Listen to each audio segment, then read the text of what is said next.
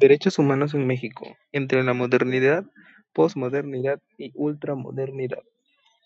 Bueno, mi nombre es Hasner Karim y en este pequeño podcast hablaremos un poco acerca de estas tres corrientes.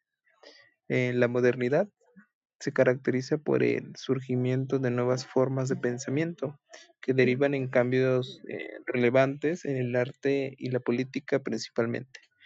En los aspectos que distinguen esta etapa destacan el individualismo, la racionalidad y la expansión eh, influenciando en la economía, la política y la cultura.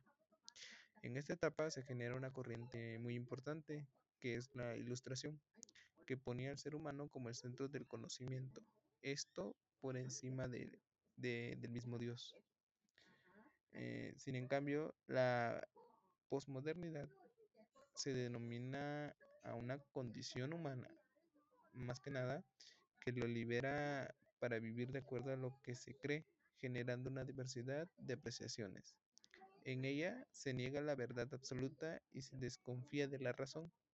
En esto se usa la, se, se usa la tecnología como un elemento fundamental, gracias a su distribución entre los medios de comunicación se integra un capitalismo eh, consumista y globalizado, donde la moral es relativa.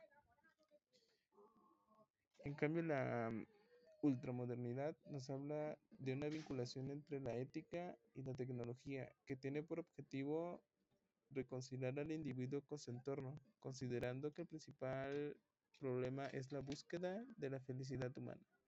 Su eje central es la ética con el fin de mejorar con, esta ciencia la vida del hombre. En este periodo los individuos tienen mayor conciencia moral, eh, reconociendo la dignidad y la racionalidad de las personas. Bueno, eso sería todo, al menos por este capítulo. Fue muy, muy, muy breve y espero que nos podamos escuchar muy pronto.